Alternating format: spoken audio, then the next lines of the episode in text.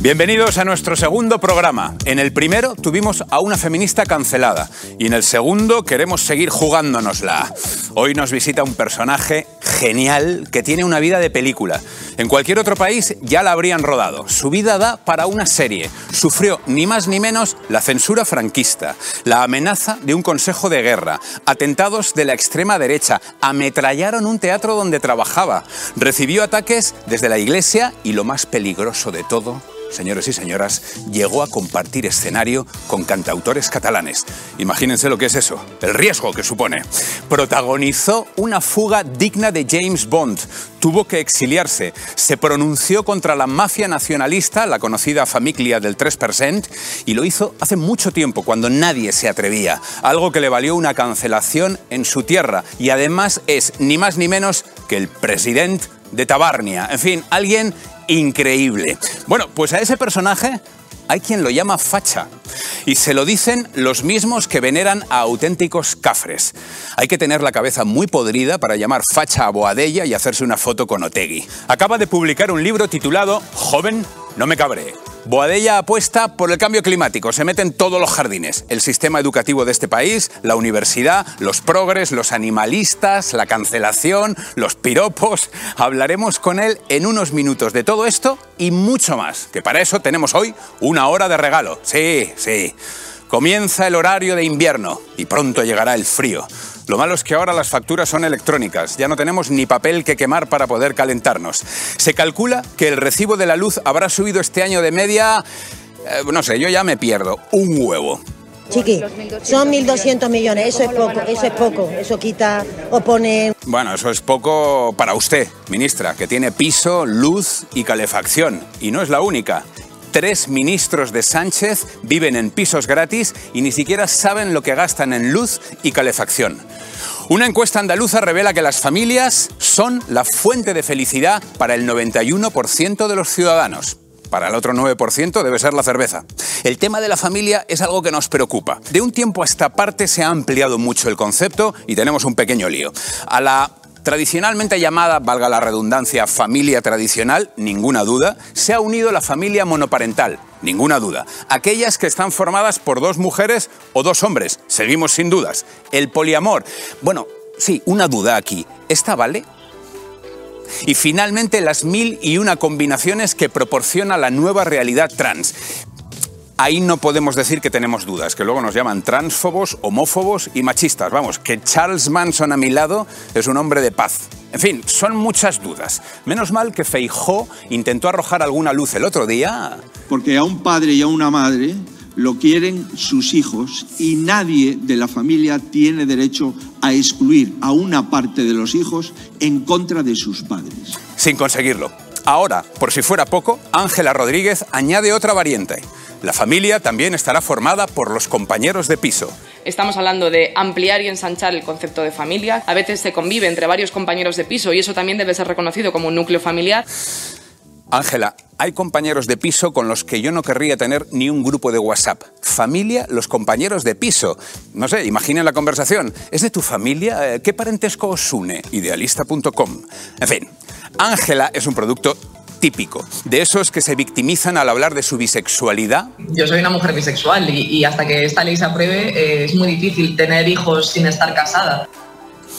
O cuando se queja de la gordofobia, pero que luego no tiene ningún problema en llamar a una compañera discapacitada puta coja. Es algo muy habitual en la actualidad. Políticos con puño de hierro y mandíbula de cristal. Tras alentar barbaridades como este famoso escrache a Cifuentes, ahora que han de poner ellos la mejilla, la cosa cambia. No son scratches. Es acoso. No es escrache, es acoso. Curioso, hace nada decía absolutamente lo contrario. Escrache no es acoso. En fin, Oltra animaba a escrachear a Rita Barberá o a González Pons en la puerta de sus casas, pero se quejaba así cuando se le plantó un mariachi en la suya cantando Que viva España. Y que cuando empezaron a desplegar la bandera española y empezaron a poner el himno y a Manolo Escobar, etcétera, me di cuenta que era un acto intimidatorio de los fascistas. Iglesias animaba a escrachear al resto. Yo no me canso de decir que los scratches son, ante todo, el jarabe democrático de los de abajo. Y lloriqueaba cuando se le aplicó a él ese mismo jarabe democrático. La ultraderecha ya no nos señala ni siquiera como rivales ideológicos, como rojos. Me llaman rata, me llaman chepudo. La semana pasada la patrulla moral se escandalizaba por los hombres G y su sufre mamón, pero luego todos defienden que Hassel o Valtonic puedan cantar esto. Para todos aquellos que tienen miedo cuando arrancan su coche, que sepan que cuando revienten sus costillas brindaremos con champán. Que explote un bus del PP con nitroglicerina cargada. Merece que explote el coche de Pachi López. Que alguien clave un piolet en la cabeza de José Bono. En fin, qué, manera de retratarse. Como dice Yolanda Díaz, debemos dar las gracias. Daros las gracias a tantas y tantos Pero esas contradicciones son normales entre nuestros queridos políticos. Sin ir más lejos, esta semana Francina Armengol, presidenta de Baleares, imponía una multa de 6,8 millones de euros a 114 jóvenes por salir de fiesta durante el confinamiento. Sí, sí, Francina, la misma que fue cazada en un bar de copas a las 2 de la mañana, saltándose el confinamiento. 6,8 millones de euros por hacer botellón. Cuando me dijeron que salir por Ibiza estaba muy caro, no me imaginaba algo así.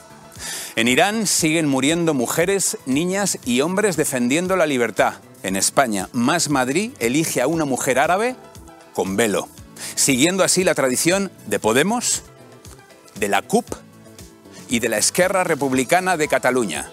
Ahora nos dirán que el velo es para protegerse del cambio climático, digo yo. No somos los únicos en España. En Europa hacen esta campaña.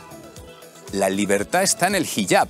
Claro, claro, díganselo a las mujeres iraníes. Ahora incluso aquí hay quien se corta las puntas. Pero mientras, las valientes iraníes nos piden esto. Las iraníes quieren escuchar que estabais equivocadas y que a partir de ahora no vais a llevar hijab delante de nuestros asesinos. Bien claro, los activistas climáticos atacan de nuevo. Esta vez es Vermeer el agredido en un museo holandés. Una idea un poco loca. ¿Qué tal atacar los museos de los países que más contaminan? China, India, Rusia. Es que, claro, el país nos desvela un truco para vivir más. La castración es una de las medidas más eficaces para prolongar la vida de los machos en muchas especies animales, incluidos los humanos. ¿Qué quieres que te diga? Yo, yo prefiero morirme antes. El jueves supimos que ya hay 3 millones de parados en España. Yolanda Díaz, ministra de Trabajo, dejó de promocionar su nuevo partido y rauda y veloz se puso manos a la obra. Retiró a Franco la medalla al trabajo. Solucionado. La reacción de los sindicatos no se ha hecho esperar. Ah, No, esta no, la otra. Son volátiles, eh, hoy dicen una cosa, dentro de unos días dicen otra y ocurre lo mismo con el crecimiento económico. En fin, en realidad se parecen bastante. En el Congreso, el proetar Ramatute se burla de un diputado de Vox, pero mete la pata al hacerlo. Verás el día que se entere de que existen los acumuladores y almacenadores de energía. En fin, Óscar demuestra no tener ni puñetera idea de lo que habla. Nosotros, por cierto, conocemos el mix energético que le gusta a Óscar y a todos los proetarras. Pólvora, gasolina y goma 2. Amables tuiteros se lo reprochan. No, Anabel no. Ella saca el francomodín y se pone del lado del proetarra. Me gustó especialmente el tuit de Jeb Gambardella. Óscar, verás el día que te enteres de que la olla express también sirve para cocinar. Eso ha dolido. O el de Alfonso Frías. Eres la bomba, Óscar. Por cierto, tuiteros, mandadnos tweets y contenidos que creáis puedan interesarnos. Pagamos poco porque somos una cadena humilde, pero pagamos. Una última cosa. Hacer una broma sobre las agresiones que sufrimos algunos cuando acudimos al desfile del orgullo, agresiones que también hemos vivido en Cataluña o en el País Vasco, donde desinfectaban el lugar en el que hacíamos los mítines o nos recibían a pedradas, hacer esas bromas, digo, ha sido muy mal visto. Me llama la atención que critiquen que nos riamos y no a los que nos atacaban. Se ve que ante las agresiones hemos de bajar la cabeza, aceptarlas y humillarnos. Pues lo tienen claro. En especial me sorprenden estas declaraciones de Elisa Beni. Probablemente a los directivos cuando va al orgullo gay por decir estas cosas. Porque claro, si dices Pero estas es cosas que- y luego vas al orgullo A ver, gay... pero Justificar la violencia tiene un nombre. Elisa, las personas como tú tienen otro. En fin, ¿seguiremos metiéndonos en los charcos? Sin dudarlo. Boadella, nuestro invitado de hoy, acaba su libro con un consejo. Hay que tener cojones. Sentido del humor y cojones. Combinados, dice, son formidables. Pues eso. Albert Boadella.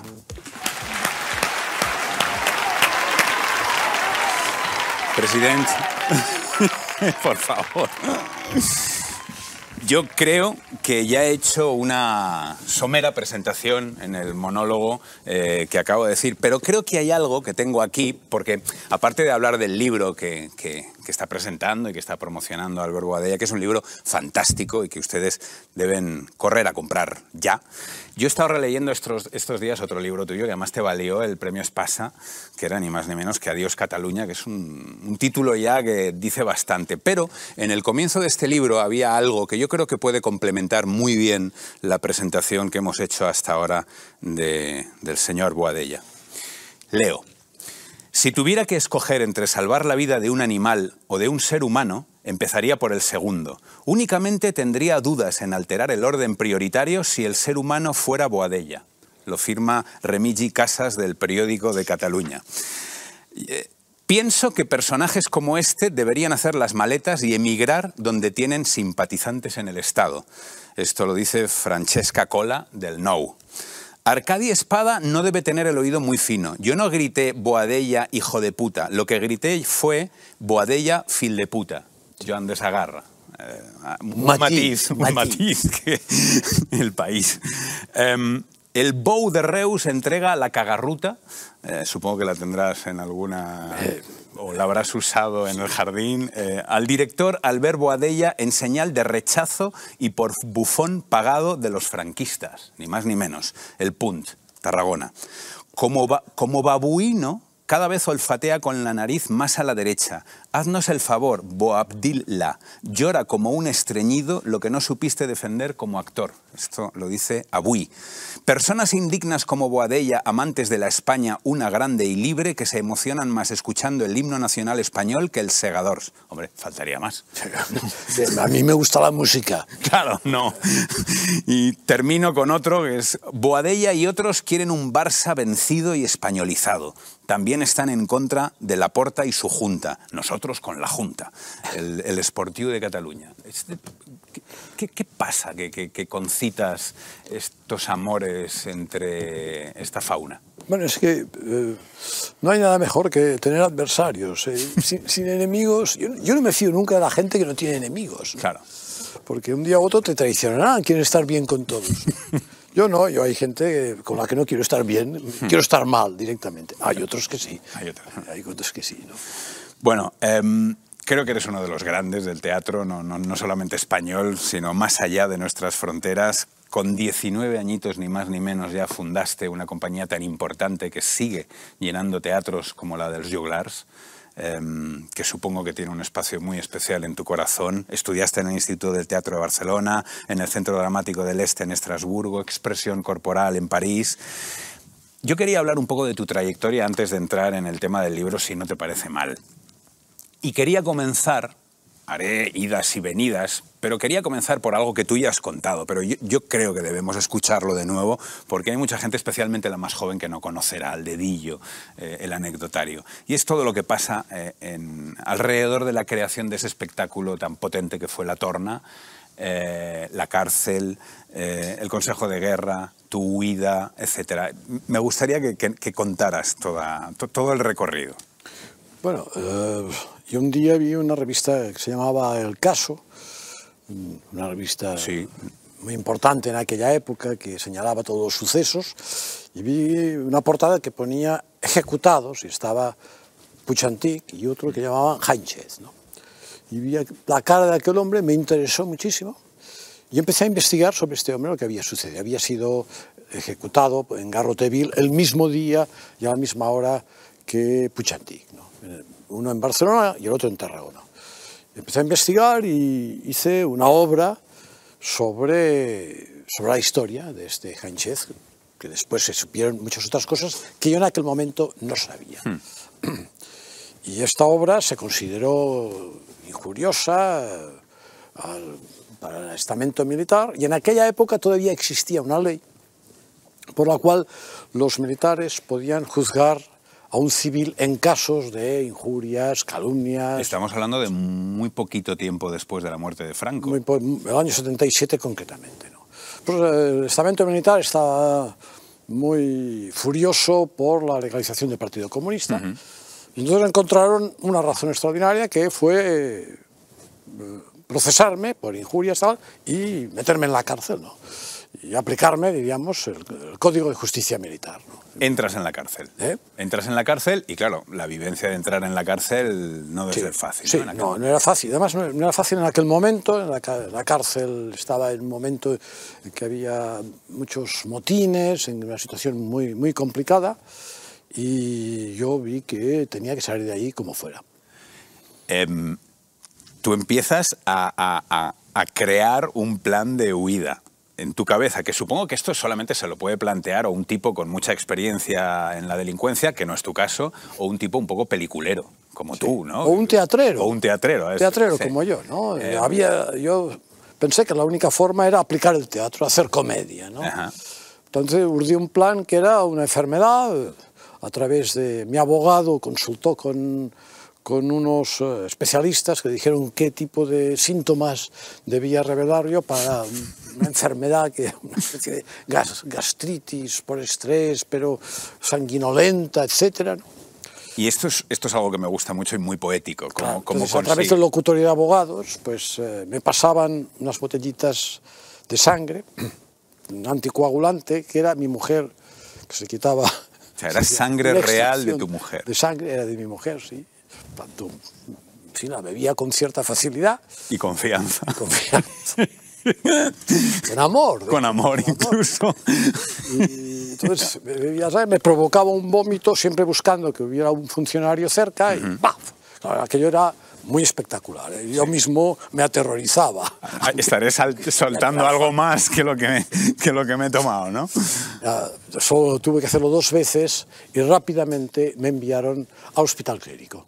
Me enviaron esposado y tal, pero al hospital clínico. Donde tú tenías confianza en que habría más posibilidades. Bueno, de- había más posibilidades de fuga. Yo pensé que tendría en un hospital más posibilidades de fuga. Yo continué haciendo la comedia durante un mes y medio, que me iban pasando de, de un médico a otro, estaba en urgencias del hospital clínico, el único problema estaba en el quinto piso. Y esto pues, era un problema, digamos, para la escapatoria. Entonces yo eh, inicialmente estaba esposado en la cama, después ya con, los policías eran muy amables. Dijeron, "Vaya, un, un actor, ¿cómo va a estar esposado en una cama? Y me quitaron las esposas. Ya el siguiente turno ya no las volví a poner. Y bueno, esto fue su ruina, ¿no? Que Empezaron a darme confianza. Y tú te la tomaste. iba al baño sin, sin dejar la puerta abierta, como Ajá. sucedía al principio. Entonces vi que desde la ventana del baño había una cornisa, una cornisa en fin, que podía poner bien los pies y que podía pasar a otras ventanas de otros baños de urgencias. Hmm. Eso yo un día salí por la cornisa, me lo miré, me volví a meter dentro de la habitación y el día que me comunicaron que a la mañana siguiente tenía que ir al Consejo de Guerra, mi mujer trajo el vestuario en una bolsa, le enseñó a los policías, había otros policías, eh, pero debajo había una bata de médico, una peluca morena, un bigote. Fue con eso con lo que te escapaste, con el disfraz de médico. Disfraz de médico y moreno, diría. Con ¿eh? azul. Claro. Entonces, naturalmente, salí por la cornisa y el único problema que tenía es que no sabía si tenía que ir así o así. Pues, la la, la técnica. La ahí, técnica. la técnica. Y me metí por la ventana de, de otro baño, entré en la, en la habitación, la habitación, y había dos enfermos, donde, donde yo- donde no habían visto entrar a nadie. Yo les dije rápidamente, eh, en, en un minuto les paso, les paso visita, con, con mucha seguridad. Yo sé que- Entonces, salí en el vestíbulo, el policía que estaba en el vestíbulo, pero tiene a los policías en la habitación y otro en el vestíbulo, en el vestíbulo, no me reconoció por el disfraz. Uf, qué momento, ¿no? Sí, y entonces bajé los cinco pisos, me esperaba un coche en, en la esquina y a un piso franco que se llamaba entonces. Eh, estuve un mes, me hicieron un carnet En, de en identidad. Barcelona, el piso franco. Un, Guau. Me hicieron un carnet, un carnet de identidad falsificado, un carnet de identidad francés. Yo había hecho mis estudios en Francia, hablaba Sí. francés como los fra- franceses y pasé la frontera tranquilamente con el carnet de identidad francés, un poco teñido, dejándome barba, etc. ¿Y ahí viene un exilio de cuánto tiempo hasta que vuelves? Pues eh, casi un año, un año de exilio. A mí me parece una aventura absolutamente fascinante. Y, Teatral, ¿no? Teatral también, pero fascinante sin ninguna duda. Pero es que poco tiempo después te metes, te sigues metiendo en líos, porque durante toda tu vida, en toda esa época, no has parado de meterte en líos. Luego viene otra obra que es Teledeum, en la que te metes en un lío pues no sé si igual o, o más gordo que Eh, ese. Era un lío en el cual la compañía eh, pasaba por momentos de alto riesgo. ¿no? Sí. Se hicieron... Fue metiéndote con la iglesia, lo digo para quien Sí, no era una la parodia función. de la modernización de los ritos. Eh, Porque yo soy partidario de que hay que utilizar el latín y los antiguos ritos en la iglesia. Sí, estas moderneces a ti. Sí, no estas te- moderneces no me interesan para nada, ¿no? porque soy un hombre que le gusta el teatro y cree que la mejor forma de inducción espiritual es a través del de un teatro. rito y de un rito Por tanto, de un rito serio. Entonces yo me cachondeaba de los ritos modernos, se lo tomaron muy mal, algunos medios y, algunas personas, ¿no? y, nos machacaban a atentados, ¿no? nos tiraban cócteles Molotov mientras estábamos haciendo el montaje, yo recuerdo, me parece que era en Gijón, en Madrid apuñalaron uno de los actores en, la- en las piernas para que no pudiera actuar, fin, una cantidad. Y después estaban preparando un atentado Os pegaron tiros en, en un teatro de Sí, Valencia. en el Teatro de Valencia, en el Valencia Cinema. Sí, sí.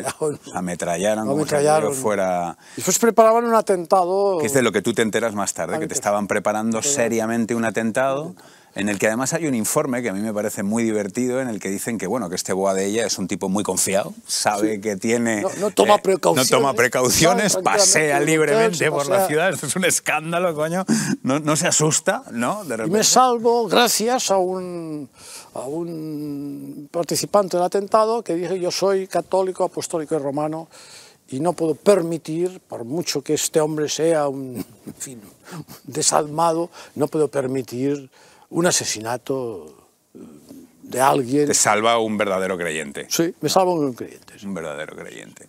Es una, es un- una paradoja. Una curiosa. paradoja curiosa. Eh, Tienes un contacto luego enseguida con, con, lo decía en el monólogo, con la mafia del 3%. Y tú siempre has hablado de un primer encuentro con Pujol que a mí me parece muy, muy característico, porque habla muy bien de quién es el personaje. Bueno, es, que nosotros teníamos una letra, que entonces en aquellas épocas las letras que ibas alargando, las famosas letras de cambio, teníamos una letra de, o sea, de 100.000 pesetas que no conseguíamos, eh, el Joglas no conseguía pagar. ¿no? Y lo hacíamos a través de Banca Catalana. Y un día, pues en Banca Catalana me dijeron, oye, no podemos alargar más, tienes que ir a ver al jefe, arriba. Y el jefe de arriba, pues era el señor Jordi Pujol. Y efectivamente yo llegué a un despacho muy oscuro, muy y sí, me aparece Pujol, "Ah, ¿qué pasa? ¿Qué pasa? ¿Qué pasa? No sé, las formas así. Sí, sí, así tenía ya los tics. Eh, los del teatro, os pensáis que claro, que todo es la alegría y todo, pero hay que pagar las facturas. Y, bueno, yo, ¿qué quiere que le diga? Etcétera. Y entonces, en un momento, todo el dictáfono y dice, Eulalia, tráeme el dossier del Choglas. Yo pensé, toma, un dossier, nosotros que éramos una compañía, hacíamos expresión corporal, cuatro, cuatro desalmados titinteros, ahí. tienen, tienen un dossier nuestro, ¿no? Pero qué barbaridad. Sí, sí. Y traer un dossier. Eh, La secretaria con una carpeta y Pujol se pasa, se pasó tres o cuatro minutos mirando allí. ¿Qué qué debe estar leyendo este hombre, no? Y en un momento dado pues, dejó la carpeta, dijo, "Bueno, vamos a ver qué se puede hacer. Y, y aquellos gestos, aquellos tics que tenía Pujol, ¡pum! Le da, le da un golpe a la carpeta, cae la carpeta, se abre y había un trocito así de un... Yo recuerdo que parece que era un periódico que se llamaba entonces el Telexpress, que decía el Joglars eh, viajarán a Italia, ¿no? Yo recuerdo. Y ya está. Y nada más. Y lo demás era bulto. Más era algo. Yo pensé, este hombre es un impostor. O sea, delante de un pobre titiritero hacer este número, a mí me pareció auténticamente un impostor. No te puedes fiar de él. ¿no? Y efectivamente, poco tiempo después, pocos años después, le hice el primer Ubu presidente, en el año 81. ¿Por- ¿Por qué crees que este hombre consiguió que desde el PSOE hasta el Partido Popular se hablara de él siempre como un hombre de Estado cuando era precisamente un tipo que lo que quería era acabar con el Estado? Porque él era un hombre muy astuto, enormemente astuto. No sé si era muy inteligente, pero era muy- de una astucia inmensa. Y sabía hacer perfectamente los dos papeles. Ah. Eh, Se cambiaba la máscara, en Cataluña era un papel, sobre todo era un papel por debajo, ¿no? El- las estructuras de, propagandísticas de- del nacionalismo a través de las escuelas, TV3, de Cataluña Radio, todos sus medios. Y en Madrid, pues... fin, hacía de, de, de hombre, sí, realmente de hombre de Estado. Le dieron incluso, yo creo que fue el ABC que le- lo, lo nombró español del año, ¿no? En-. Es que es increíble, visto ahora. ¿Cómo, cómo, cómo explicas que no haya entrado en la cárcel? Porque debe haber muchas cosas que él podría contar, ¿no? Lo que, decía, en- lo que decía que si agitamos la rama caerán más cosas. hay ¿no? mucha gente. sí. Luchar contra el nacionalismo y hacer esa otra función en la que te volviste a meter en muchos follones tuvo un coste para ti, para la compañía. Eh, Empezasteis a sufrir un ataque desde esa estructura que había creado Pujol, de todos los medios, de todos los opinadores, de todo el mundo que llegó a, a afectaros realmente, ¿no? Sí, bueno, afectó que, eh, podríamos decir, comercialmente perdimos la clientela, ¿no? Eh, y perdimos la clientela porque evidentemente había un momento en el que nadie nos contrataba, eh, los ayuntamientos dejaron de contratarnos, los medios al servicio, la mayoría de ellos al servicio de- del gobierno regional, pues eh, nos, ponían, nos ponían a parir así clarísimamente y mm, perdimos la conexión con el público. Sin embargo, tú también tienes algunos, algunas otras anécdotas que a mí me parecen increíbles porque yo no había oído de ninguna compañía de actores que se sabotearan a sí mismos en un local. Y yo recuerdo que tú escribías en, en el magnífico libro también, Adiós Cataluña, eh, lo de la cova del drac. Y lo de la cova del drac era un autosabotaje. que era un local nocturno que organizaron los, un poco los nacionalistas, ¿no? Y que nosotros hacíamos unas, unas pequeñas escenas de mimo, era como, como un cabaret, ¿no? Sí. salíamos haciendo una, una escena. pero Yo los odiaba a aquella gente, ¿no? Lo que pasa es que teníamos que vivir. ¿no? Claro. Y entonces de cuando en cuando pues nosotros escribíamos, escribíamos unas, una- unas notas a los clientes y tal diciendo que no vinieran. Que, que no vinieran a aquel local, ¿no? Y a veces, alguna vez habíamos conseguido que el local estaba prácticamente vacío, teníamos que actuar sin público, pero estábamos Pero orgullosos sí, estáis contentos, de, ¿no? de sabotear el Incluso nacionalismo. hicisteis algún experimento de nouvelle coctelerie. Sí, porque había un, uno que- después fue consejero, que siempre venía y sí, como era de unos accionistas de la Cova del Drac, un nacionalista, que siempre decía lo mismo, un whisky, no sé qué, un chivas, un chivas, decía, un chivas, y era un chivas. Y nosotros un día cogimos la botella de chivas, sin que se diera cuenta al camarero, y hicimos una micción así, un mixto de micción, chivas y micción, ¿no? Entonces Tú, veíamos tú hablas en el libro de un coupage chivas aguas menores Entonces, observamos el momento en que hizo así, dejó el vaso y se marchó. Supongo que notó que, Notó en fin, que que- había- que el Chivas no era de 20 años, era muy, muy reciente. Tiene un precio, entonces, luchar contra el nacionalismo. Eh, Creo que eres de las primeras personalidades que han sufrido lo que ahora empieza a estar más de moda, que es lo de la cancelación. Y tú puedes dar fe que con todo lo que has contado antes de allí, de Pujol y compañía, sufriste una de las primeras cancelaciones de este país. Sí, sí, un boicot eh, absoluto, ¿no?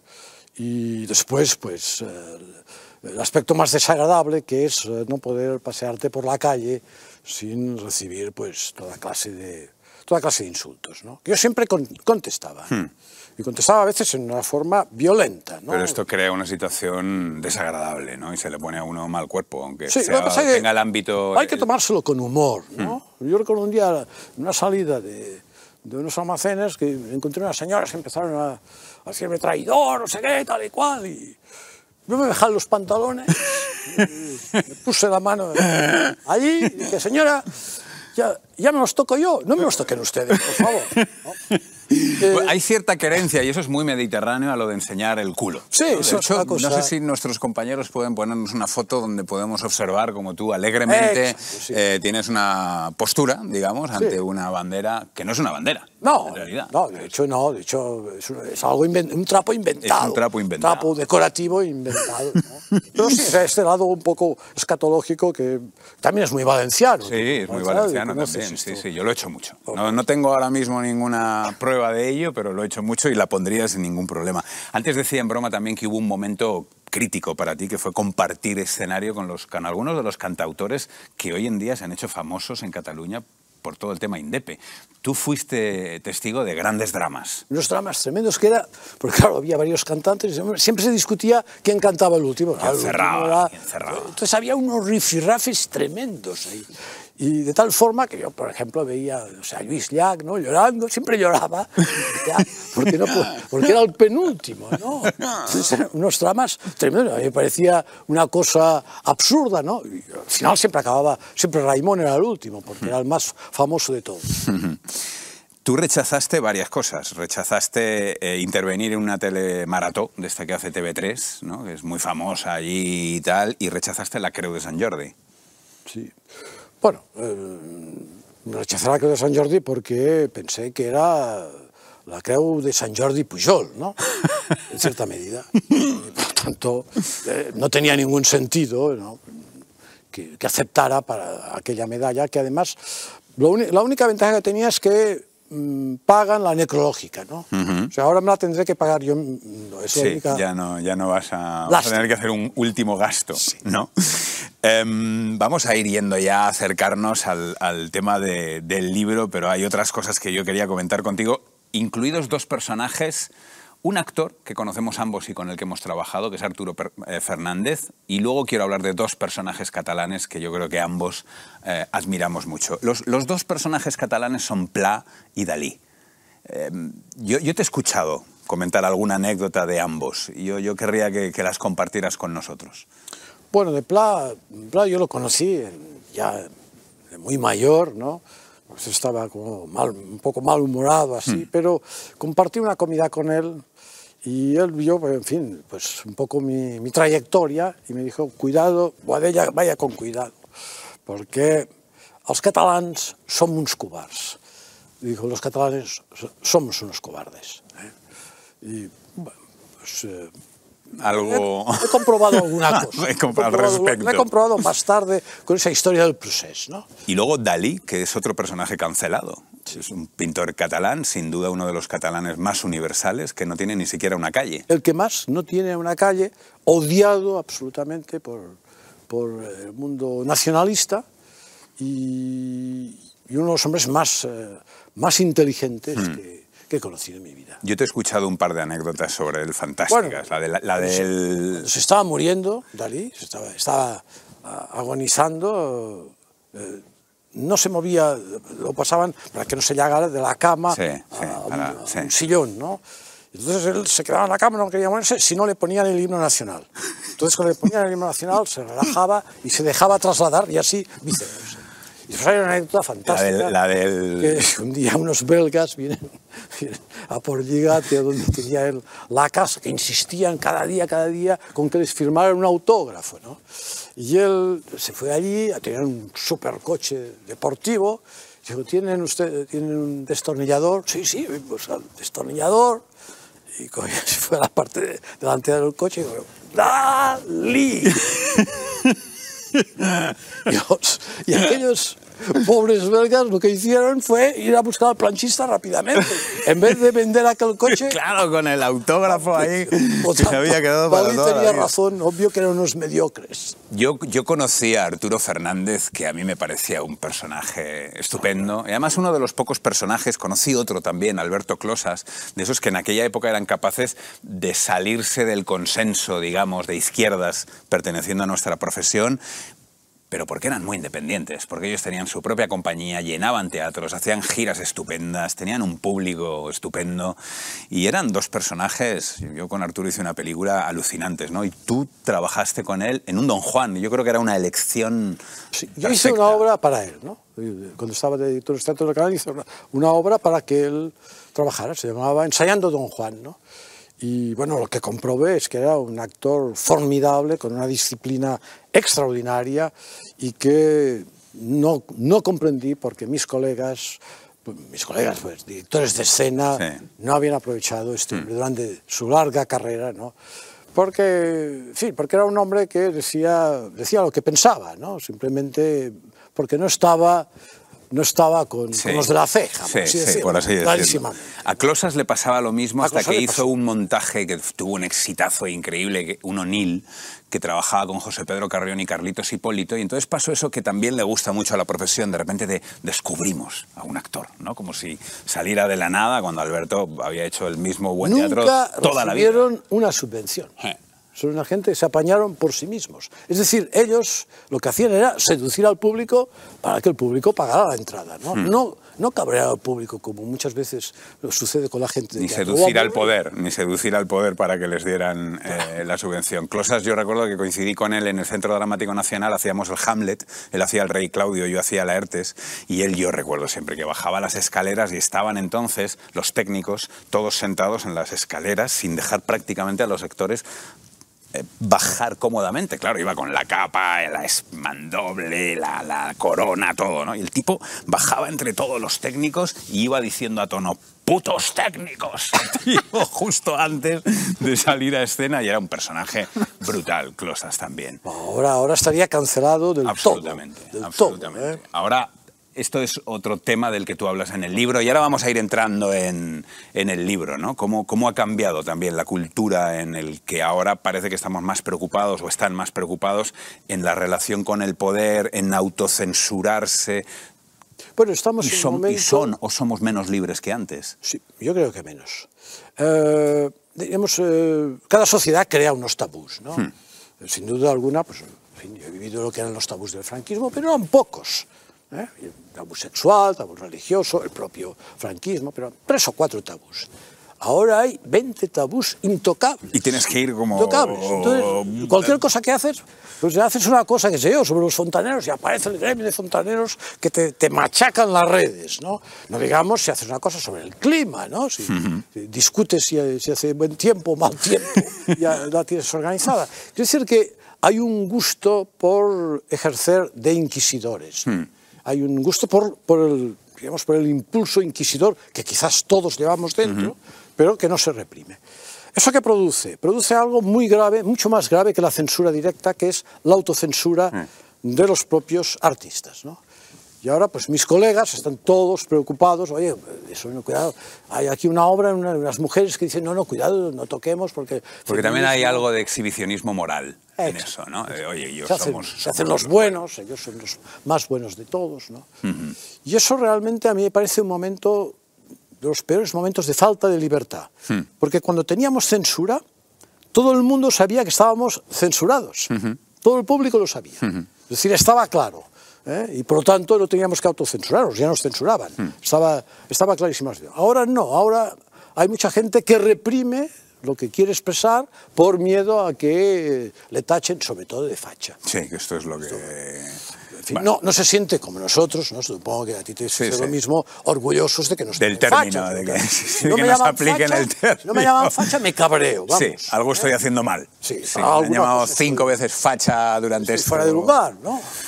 Hay, algo, y ahora volvemos al libro, pero me acabo de acordar, hay algo que a mí me ha pasado. Yo, creo que cuando yo empecé en esto todos mirábamos a Barcelona como la meca de ciertas cosas, estéticamente, en todo lo que tiene que ver con el teatro, con la música y tal. Realmente era el lugar al que todos mirábamos.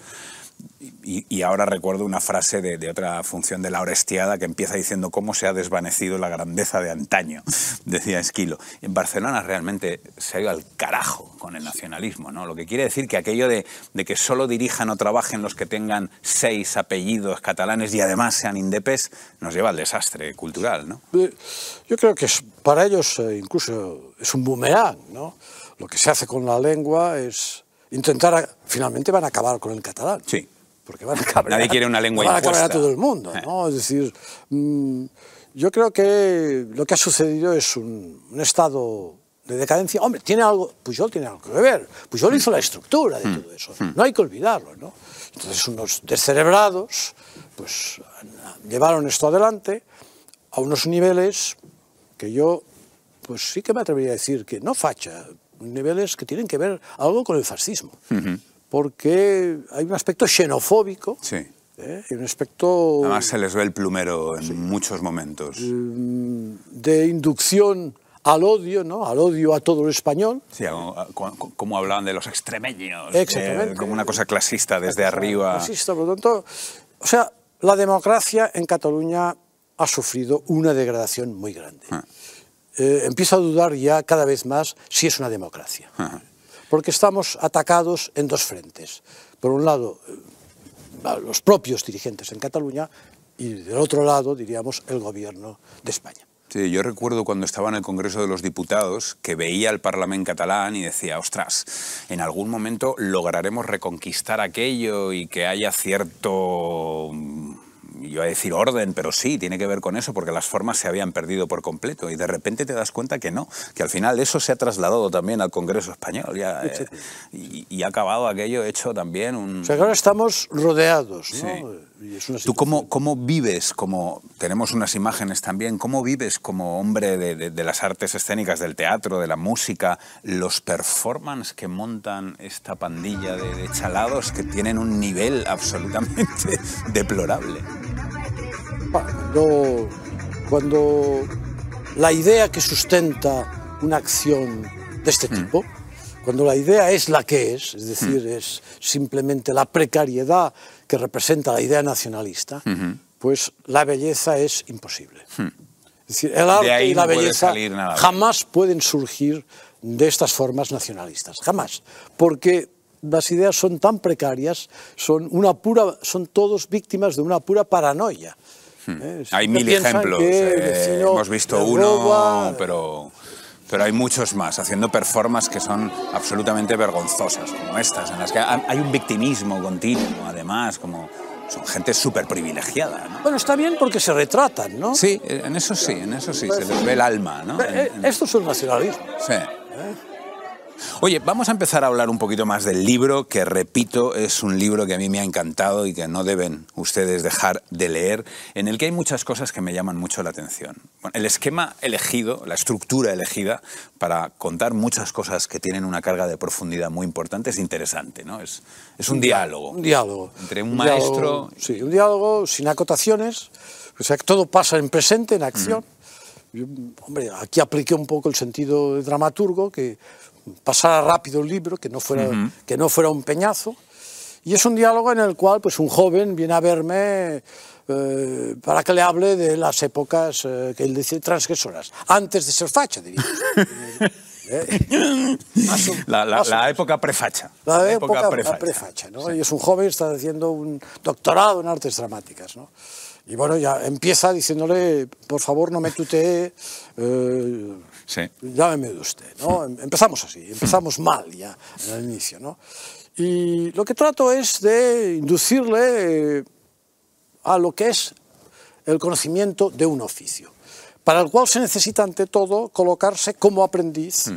y en el fondo admirar al maestro mm -hmm. y aceptar la autoridad, la autoridad del maestro. Mm. Es decir, ahora ahora digamos la idea de autoridad se ha destruido, Hmm. ¿eh? se destruye, se destruye ya casi. De hecho, en la escuela es algo que está. Ah, las propias escuelas, en las propias escuelas, los consejos de padres y tal, pues eh, si un día un niño pues tiene un problema con el maestro. Pff. De hecho, yo, yo, ayer escuchaba una noticia que tenía a todo el mundo muy, muy revolucionado en, en, redes y era que en un tren de Renfe habían echado a una clase entera eh, porque estaban montando tal follón que estaban molestando muchísimo a los pasajeros. Y yo pensaba, tendrían que haber echado a los maestros en primer lugar. Claro, ¿no? Exactamente. Porque el maestro no ha sido capaz de conseguir que estos chavales eh, vayan de manera civilizada. Esto, es, en... esto es, un, es, un, camino que lleva a, un, a una situación mmm, muy actual, que es que nos encontramos pues, con unas generaciones, o una, una generación que al primer encontronazo se desmonta, necesita mm. eh, un, un, un, tráiler de psicólogos, ¿no? Eh,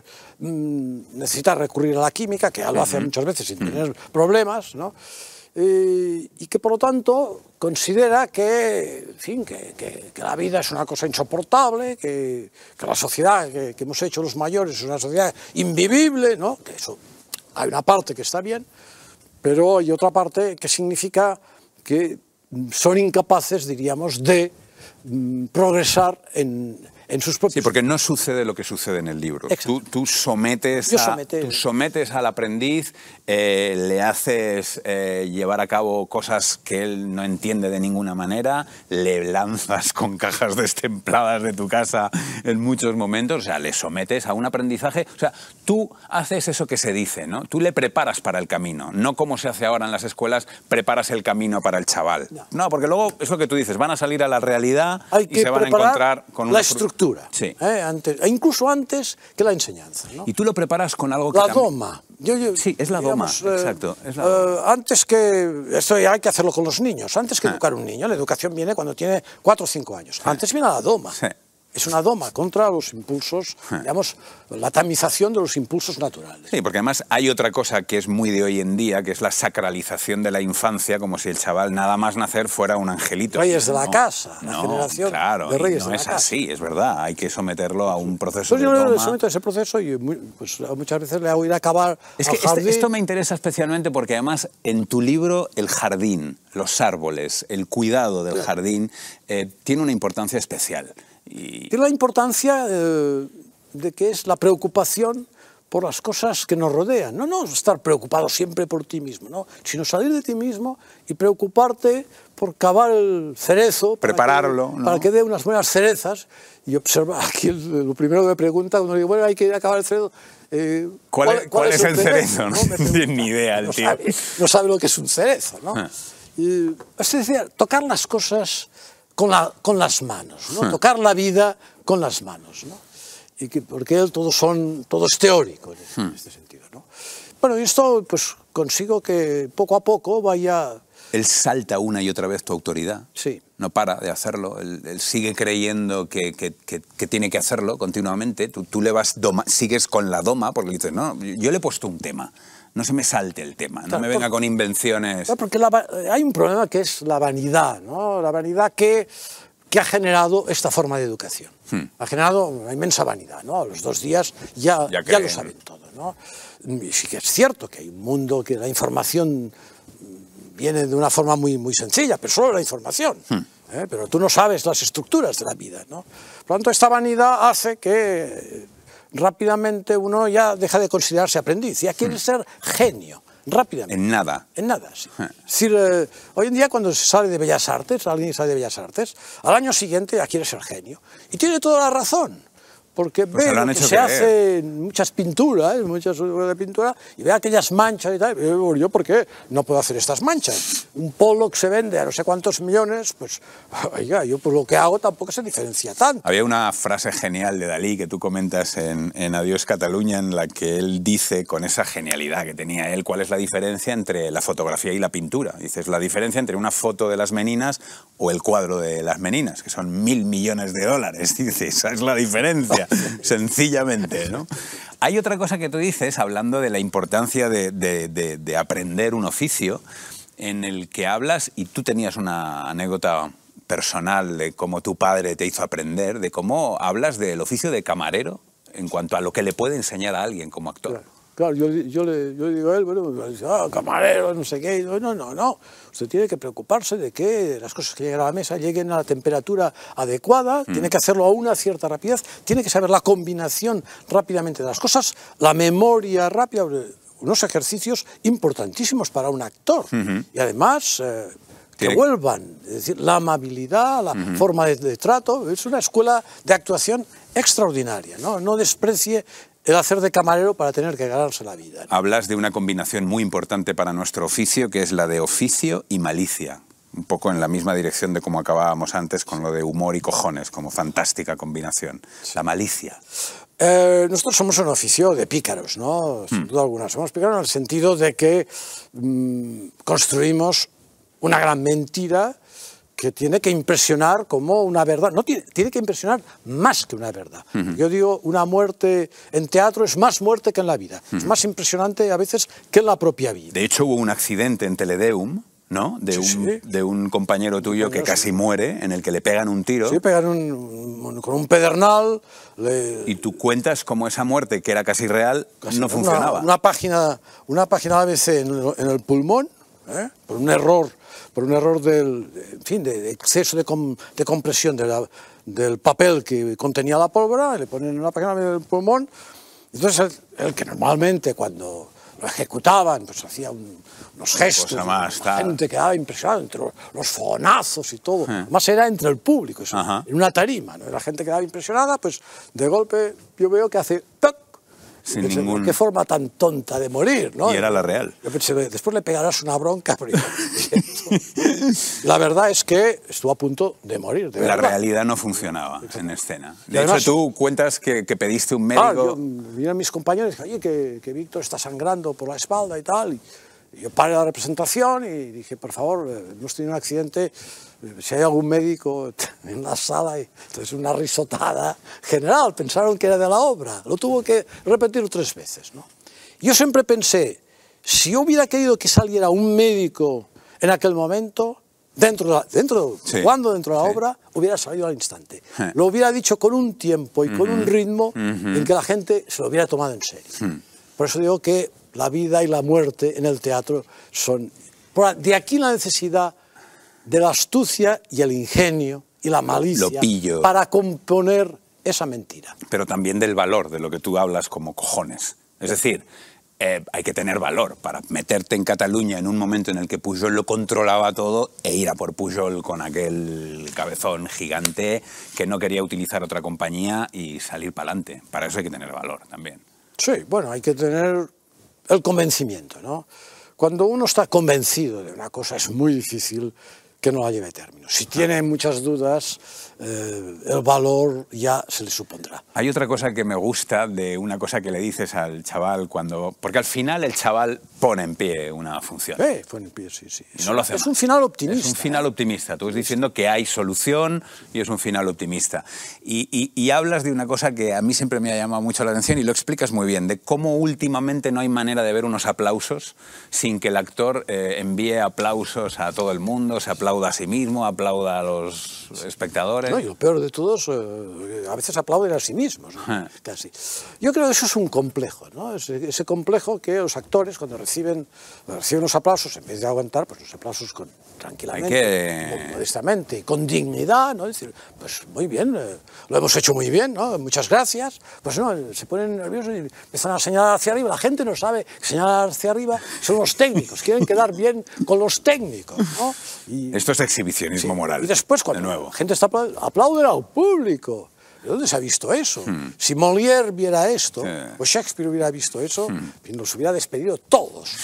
Hay otra cosa que tú dices que no hay que hacer nunca para que no mientan y es preguntar que qué tal ha ido. ¿no? Claro, porque sabes que te dirán estupendo. Yo, yo tenía un amigo que cuando veía un horror decía siempre lo mismo, decía, me ha parecido una apuesta muy arriesgada y esto le servía un poco para salir del paso. Para terminar, hay algo que está en toda tu obra, en ti, que, que transpira en cada uno de tus poros eh, y es el amor. Y tú además a este libro le dedicas ni más ni menos que la mitad. Porque es guerra y amor. Es curiosa la, la- la- la- doble estructura que tiene el libro y es Dolores. Sí, es, bueno, esas cosas que a veces suceden en la vida, no siempre sucede. Yo he tenido esta inmensa fortuna. Encontré, pues, eh, en el año 75, por tanto hace muchos años, una mujer con la que se estableció una química extraordinaria, que decía antes, un flechazo tremendo. Y ese amor, pues, ha perdurado, ha perdurado hasta ahora, ¿no? Y, y ese amor me ha dado una seguridad extraordinaria, una, una sensación de que estaba sentado sobre algo muy sólido, ¿no? En los momentos difíciles y tal, pues siempre, siempre tengo a Dolores. ¿no?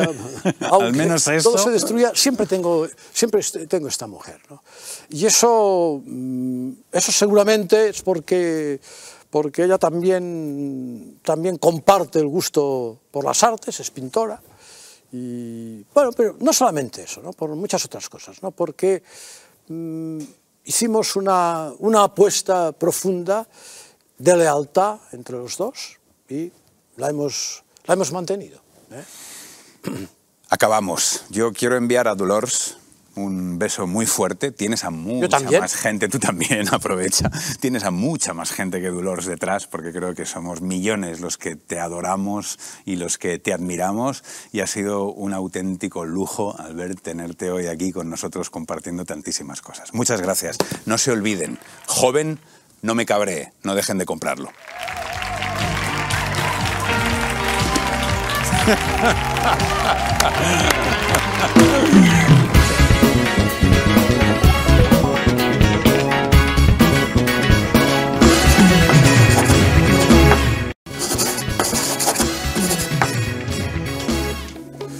Bueno, se ha ido el presidente de Tabarnia. Le Qué hemos, grande, le hemos qué despedido grande. como Maravilla. merece un Qué grande. presidente con la pompa eh, que merece. Hemos salido a la- aquí fuera de, Debe de ser. nuestro grandísimo canal. y- Yo trabajo en el gobierno de Tabarnia. Espera, antes, antes quiero hacer una cosa. Antes quiero hacer una cosa. Antes Es quiero.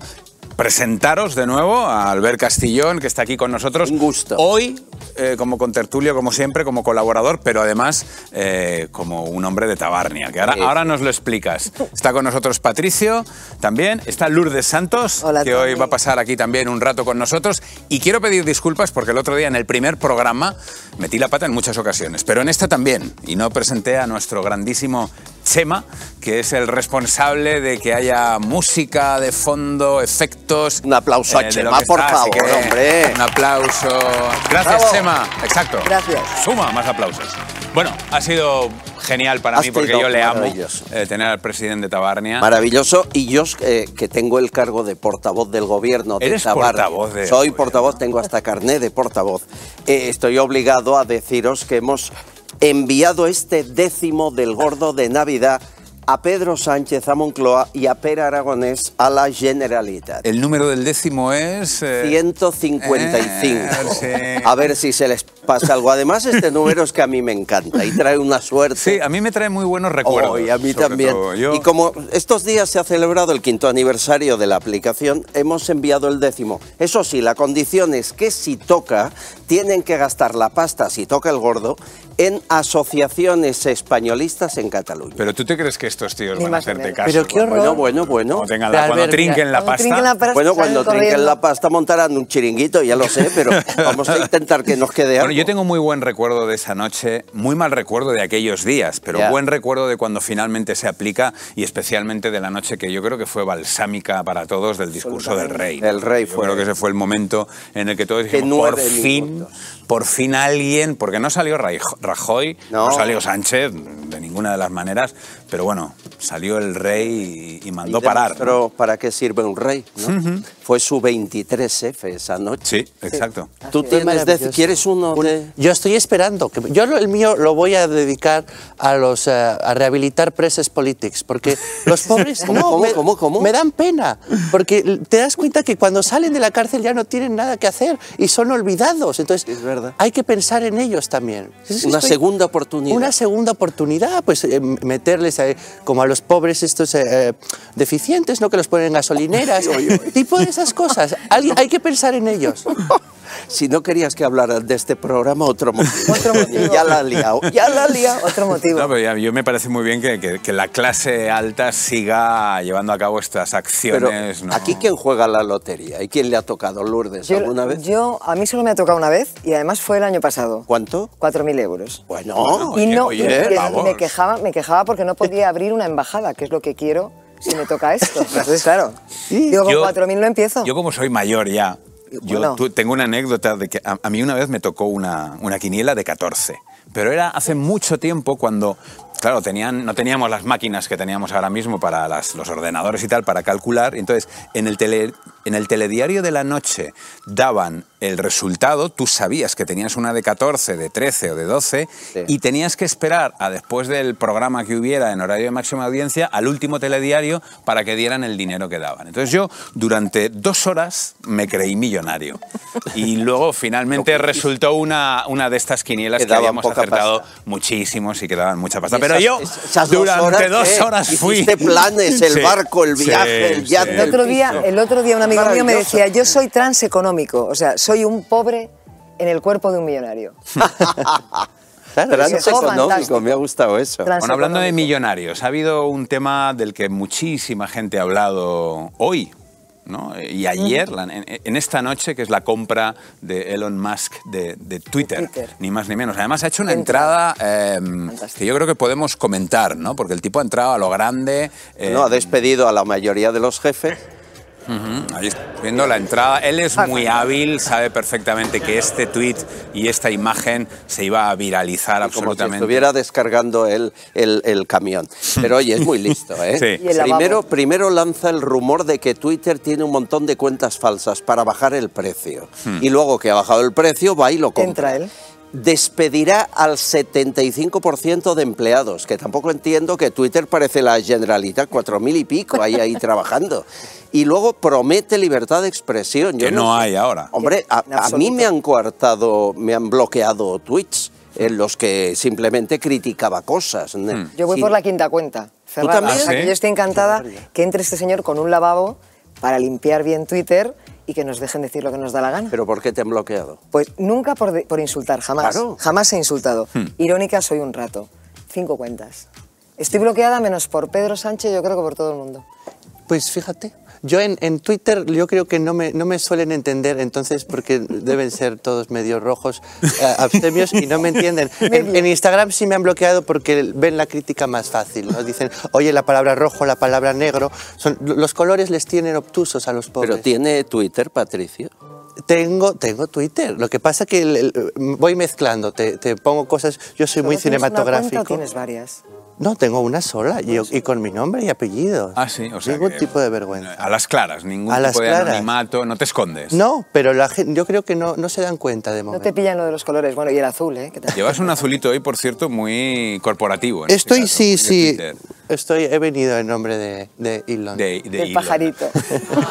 Sigue con la pajarita porque dice que eh, la corbata provoca clam- cambio climático, ¿verdad? Claro, ¿no? Entonces yo ya he decidido Lo venir siempre disminuye con con la, pajarita. con la pajarita, lo disminuye. A los Chencho Arias, que también es muy... Sí, cierto, gran, muy bonito. gran Ecológico. personaje también. Tenemos que invitarle un día también Por a Chencho supuesto, claro que a que sí. esté aquí con nosotros y a que pase un rato porque me parece un, un personaje que puede contarnos muchas Yo cosas. no entiendo la mala fama de Twitter. A mí me gusta cómo funciona. Eh, claro que hay gente que te insulta en la calle más a veces Sí, y en, sí. y en La realidad para televisiones generalistas a tope. A mí me gusta mucho la libertad. Sí, el territorio así más. Yo me acuerdo, yo me acuerdo al principio hubo un- un- una discusión típica entre tuiteros que, que nos vamos a contar aquí, que no sepamos todos de, de- de cómo son de bestias, ¿no? Y había un pobre tuitero que acababa de llegar, o una pobre tuitera y que estaba absolutamente escandalizada y lo expresó. Y alguien le contestaba, ¿pero qué te has creído que es esto? ¿Facebook? ¿No? Eh, Oye, tú no como, te quejes, Esto es la jungla. Los Está, MD son está casi terribles. con medio millón de seguidores. No, Lo- 400.000. lo tuyo es una barbaridad en Twitter. ¿eh? En Pero- una semana llega a los 500.000. ¡Wow! Pero, pero es territorio, ¿Cómo es de es jungla. Territorio Comanche. Es morbosa. Porque le, le- le- le siguen para machacarle, es increíble. yo También. lo paso mal. Yo siempre lo digo que hay que mal. felicitar a los seguidores y a los perseguidores, que son, son Bueno, distintos. oye, hay que agradecer a todos los medios que nos han puesto Sí, verdes. sí, esta por favor, de nuevo, eh, de Gracias, nuevo, gracias. muchísimas gracias, aplauso. porque ¿Verdad? Antena 3, 4, todas las cadenas generalistas han dedicado mucho tiempo a un pobrecito programa como el nuestro. Yo es que como no madrugo oye, los programas de la mañana me los pierdo, pero no luego los me ves, dicen. Pero bueno, los- ¿no, no te los graba el servicio? No, no, no grabo porque me da pereza luego verlo. Vengo aquí y ya me Y ya te comentamos Ya te pones nosotros, al día. te Es fantástico. El otro día cuando nos íbamos de aquí, él decía que el servicio en su casa es como la ONU, que hay como, ¿no? Sí, sí, tenemos, tenemos de- teníamos de todo.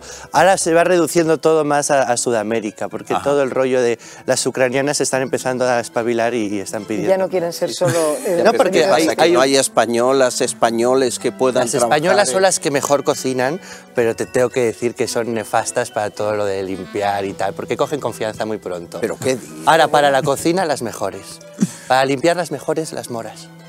Las moras. Pero en cambio, para las cocinar, nefasto. que Pues no hay que tener una moras. Bueno, en Valencia lo decimos Las con muchísima normalidad. Mucho cariño, hombre, allí Las la mitad de Valencia siempre Las se ha Filipinas considerado... son torpes. Las Filipinas, estás viendo un partido de fútbol y siempre están delante del televisor cuando Hoy marcan por gol.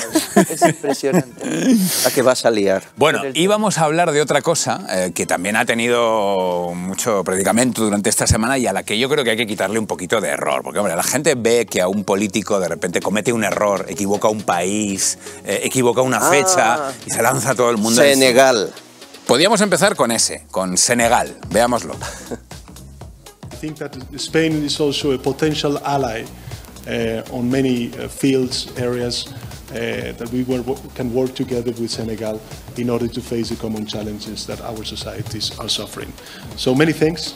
Uh, I'm very honored uh, to be one of the first uh, international leaders visiting um, you as uh, president of uh, Senegal and really looking forward to working. Oh, Sorry, enseguida, sorry, sorry, sorry, enseguida se le ha echado todo el mundo encima y en estos momentos yo creo que hemos de romper una lanza porque ni es el primero, ni es tan raro que te pase cuando estás todo el día dando discursos, visitando sitios distintos. Sí, o etcétera. va- le pasa dos veces, Es que debe de tener el veces. mismo discurso para todos los países, entonces... Seguro. Ese es el... el- No sé para es el qué te sirven tantos asesores, ¿no? Si luego... No, so- no, tantos no, ¿eh? Solo tiene 520 en Moncloa.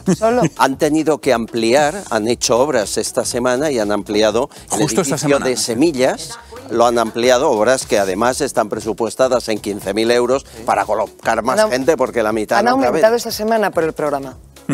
Para tenernos vigilados. Para tener más tenernos control. ahí, para que ¿Pero no nos escapemos. todos en el Falcon o no? No, que no, no, que no va, se los lleva a todos a Senegal. No, no, pero Esta vez verdad, llevaba más periodistas que empresarios. Estos viajes normalmente son para crear eh, Sí. oportunidades de Negocio. negocio, De negocio. crear riqueza y empleo en teoría, pero yo creo que ahora con lo que había ahí había más de propaganda que de negocio. Pero bueno, 68 de séquito y solo 11 para empresarios para hacer negocios. pues estaba bastante y, y entre el séquito su esposa. ¿La habéis visto a su esposa? Muy poco. Estaba haciendo negocios, no iba a hacer sabía. otra cosa. Había otro error del que mucha gente ha hablado estos días, que es el que ha cometido Feijó. Vamos a verlo también. Podemos situar el, el nacimiento de la posverdad en aquella is- distopía escrita por Orwell allá por el año 84, que como saben describe un régimen totalitario con toda su, con toda su crudeza. Si vamos a la obra de Orwell, acreditamos lo que es un régimen totalitario. Me parece una ignorancia brutal. Bueno, o un error. O un error brutal. O un error brutal. Como, como hace- no vamos a hacer sangre en ver, uno y en otro no. Vamos. Solo llevaba 34 años muerto en el Ajá. 84 Orwell, tampoco hay para tanto. No, no es tanto. Tampoco hay que Tampoco. exagerarlo. Matiz. Que son matiz. 34 años. Y además ha acertado en el año, que eso es importante, Sí, ¿eh? sí, es muy sí, importante. Bueno, yo, yo ahí rompo una lanza, igual que lo he hecho con Sánchez. Hoy estoy muy... Sí, está muy, muy diplomático. muy diplomático. diplomático. También lo hago por, por Feijó, que además luego ha tenido la elegancia de poner este tuit en el que creo que reconocía un error y decía, oye, Pues aquí nos equivocamos todos y no pasa nada. Eso está bien, al menos lo ha explicado. Hay otros que no lo hacen, ¿eh? No, Yo me hay acuerdo otros- cuando en lugar de la manada Pablo Iglesias habló de la mamada. Ah, eh, sí, es verdad, este no lo hombre, recordaba. y Rajoy tiene un libro, Qué ¿no? pasada le jugó el cerebro. Un lapsus... ¿Te acuerdas? eh, Rajoy, que decía cuanto peor mejor, y lo repitió 12 veces. El de Estaba podemos convencido de cuanto peor mejor. Pero ¿Te esos son lapsus fantásticos. Lo otro, porque es una cosa de mente, de memoria, de tal. Lo del señor Sánchez es una cosa más de por asociación de ideas. No podría haber dicho Senegal como Kenia, como Lavapiés. Aitor Es Esteban- Al final no estás en, en el mismo Igual, es igual a él. mí me pasa es igual. En el congreso que estabas tú, Aitor Esteban un día dice eh, Bilbado y se queda tan ancho que claro, cuando vuelva a casa me dirás cómo le van a... Y así con todos, eh, Zapatero. Zapatero lo tenemos también, pero vamos a ver primero uno bien famoso, que es ni más ni menos que el de Trillo, que yo creo que se Hombre. ha quedado para, para, Para la la historia. historia. Que griten finalmente conmigo. ¡Viva Honduras! Esto ha sido un lazo. Porque no estaba en Honduras. Estaba en El Salvador. Estaba en El Salvador. Lo peor es que hay cuatro que gritaron viva. No, no muy convencidos, todo hay que decirlo, no muy Para convencidos. quedar bien, para quedar bien. Pero bueno, Trillo también reaccionó rápido, reconoció con el horror. Es que ese es el, el- el problema que separa a la derecha de la izquierda, que es que hay una cosa peor de la gente izquierda que es el pensamiento de comunistas y es la falta de sentido del humor. Yo creo que tanto Rajoy como Trillo han sabido, como Feijóo en el tuit, han sabido siempre reaccionar y salir airosos por reírse de sí mismos. Los otros son incapaces. Es No, y además estamos muy acostumbrados, por ejemplo, a ver a Biden, que habla cuando no hay nadie. Sí. Habla a alguien que Es no verdad. existe. Entonces luego ves estas cosas y prácticamente, como dices tú, hay que echar un capote ¿Os acordáis y no cuando hacer hierro. a Sánchez le llamaron Antonio? Le Sí. siguen llamando Antonio Sí, en sí. redes. eso se ha quedado. Yo haría broma con eso. Yo Él preguntó, él preguntó que por qué le llamaban Antonio, que fue lo peor. No sabía lo... Ese es el, yo creo que fue mucho. lo que más gracia Hay hizo. que agitar antes. Hay que agitar antes. Hay, hay otro tema bonito que hoy lo hablábamos con Boadella, que es toda esta locura de los pronombres, del le, la, la, le, ya no, lo, no sabes qué usar y entonces te pueden pasar cosas como las que le pasó a, a la, a la ministra Yolanda, eh, que yo creo, que es, Díaz. yo creo que es divertidísimo también. Vamos a ver el vídeo. Daros las gracias a tantas y tantos Quieren retorcer, quieren retorcer tanto el lenguaje. que de quieren repente pervertirlo entramos tanto. en una Tontos y dificultad. tontos, sobre Tontos. todo tontos. Es verdad que había unos cuantos ahí. Sí, había, bueno, Había pero, unos pero cuantos. es cierto que también se auto... Hay varias de estas también. de- Yo estoy muy emocionado con lo de la medalla y Sí. ver a la ministra llorar, ¿no te emocionó cuando le quitó la medalla a Franco el día que el paro subía a 60.000 personas? yo creo que ¿Le han quitado una medalla a Francia? Le han a, a Francisco Franco sí le han Ah, quitado abuelo. una medalla y se ha... Pero si está muerto, ¿qué le han quitado? Bueno, pero la Pero se la medalla del trabajo. Es que estoy desconectado. Por de eso, como estas está muerto y por no se va a enterar. Y se emocionó. Susto, no, yo creí que le habían quitado a Francis. No, a Francis no, a Francis no le han dado No medalla. le han dado ninguna. Pero usted estuvo en esa época su familia? ¿Cómo que si estuve en su familia? Que si su familia vivió la época franquista. Claro, como todas las familias, ¿no vamos a vivir? Ya. ¿Y Eh, cómo? Pues estupendamente, íbamos a las cacerías, era divertidísimo. Ese, de- ese deje de dónde quieres que viene. Yo me acuerdo de cuando le pegaron el perdigonazo a, a Carmencita, a la, a la hija del caudillo, en una cacería. El señor Fraga fue. No me el pobre estaba con los, con los eh, testículos en la garganta. Claro, Un error. imagínate. Pero no, pero al Imagínate. final se lo tomó muy bien porque el caudillo, quieras que no, tenía sentido del humor. ¿Sí? Sí. Hay, hay otro error famoso que tenemos también, que es el de Zapatero. Eh, a ver si lo podemos escuchar. Porque a un padre y a una madre lo quieren sus hijos y nadie de la familia tiene derecho a excluir a una parte de los hijos en contra de sus padres. Yo no me he enterado. Yo tampoco. Yo tampoco lo he entendido. Ha hablado de padres e hijos. Ya, pero que, que, que, Hasta ahí. que una, padre, una parte de los hijos puede excluir a los, A los que No he padres. entendido yo. Es eh. cuestión de división, de división corporal. Digo, Pero esto, no es- entiendo, no esto entiendo es todo otra. culpa del discurso socialista, que nos tiene a todos obtusos. Intentamos decir que, y es que ni ellos lo saben, nos complican a nosotros. Es una no perversión lingüística lo que están haciendo. Es horrible. Eh, eh, En a veces no le tuya no. entiendo a usted. Yo, Yo tampoco. Ya. A veces solo- a veces tengo que recurrir a Pérez Reverte para, para saber cómo se habla en este país. A Pérez Reverte. Genial. No, al final, la clase política habla demasiado y, y hace poco. Sí. Y eso es un problema en general.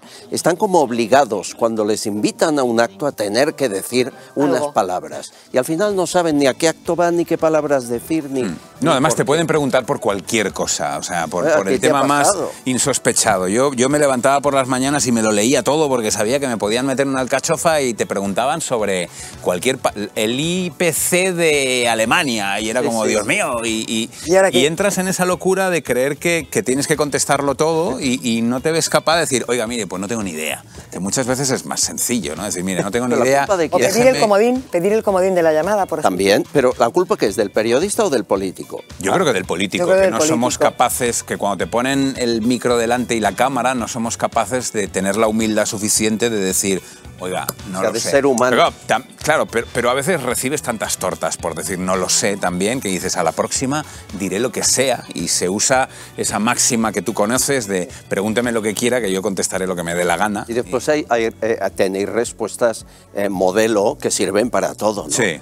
Estamos preparándolo, pero todavía no hay Todavía una no. decisión tomada. Eso sirve Error para 404. mañana qué día va a hacer, si ha subido el IPC, y sirve igual. Hay Hmm. Pero es, es cierto, es, es normal que cuando te están preguntando todos los días por muchísimas cosas, lo lógico es que metas la pata en algún En algunas. Hay una anécdota que divertidísima que le pasó a Billy Wilder. Estaba viajando viaje transoceánico el día que murió Marilyn. Entonces llegó a París, que iba a rodar, y le preguntaron, ¿qué opina usted de la señorita Monroe? Y dijo, es una caprichosa y una actriz terrible. Y entonces ese fue el titular y no se había enterado de que se había, eh, Se había muerto. muerto. Y, fue, y fue tremendo. Entonces ahí en- entramos en, en el punto que decía, no se puede estar a todo. Y cuando Claro, ocurre un error de estos hay que saber llevarlo con cinismo y frivolidad, que es como mejor se lleva la vida. Bueno, en España enterramos bien, ¿eh? Ahora lo digo Sí. porque estamos casi en En Halloween. Francia enterran- entierran aquí, mejor. aquí te tratan fatal mientras vives, ahora sí te mueres, chicos. Oye, Bueno. te elevan a las alturas. Depende de Da qué igual- lado te mueras. Da ¿eh? igual que haya sido bueno o malo. ¿Sí? El que se muere es un santo. Total. No estoy yo de, ¿Por en España dices depende de acuerdo. qué lado? Es más del lado, es más del lado francés.